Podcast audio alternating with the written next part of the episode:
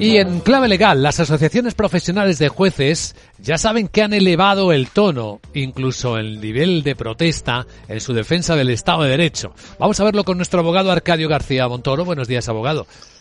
Buenos días, Vicente. ¿De qué hablamos? Pues de una denuncia, esa misma que llevan haciendo tantos años las asociaciones de jueces, reclamando la independencia del Poder Judicial y que está tomando cuerpo, como bien dices, en Europa.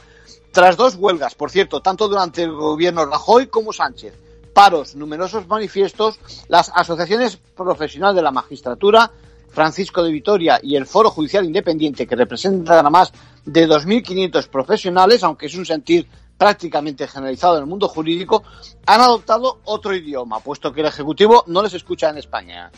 Lo que han hecho es presentar una solicitud de adopción de medidas y recomendaciones por la exposición a riesgo de violación grave del Estado de Derecho en España. Lo han hecho ante la Comisión Europea. Esa solicitud que puede tener graves consecuencias para nuestro país de no corregir, esta vez sí, consecuencias económicas. Porque estamos hablando de pérdidas de ayudas, de fondos de reconstrucción, ¿verdad?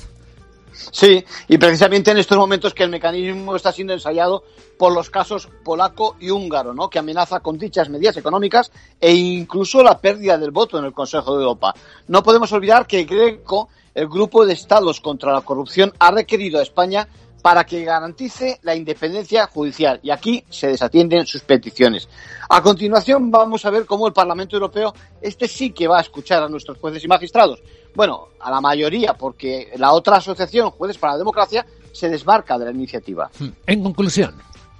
Bueno, pues algunos se quejarán de que la petición de despolitización irrumpe en las elecciones madrileñas, pero también viene cuando se agrava esa agresión al Estado de Derecho por la reforma del Consejo General del Poder Judicial. Habrá que contestarles que cuando no estamos en campaña en España. También es verdad. Gracias, abogado.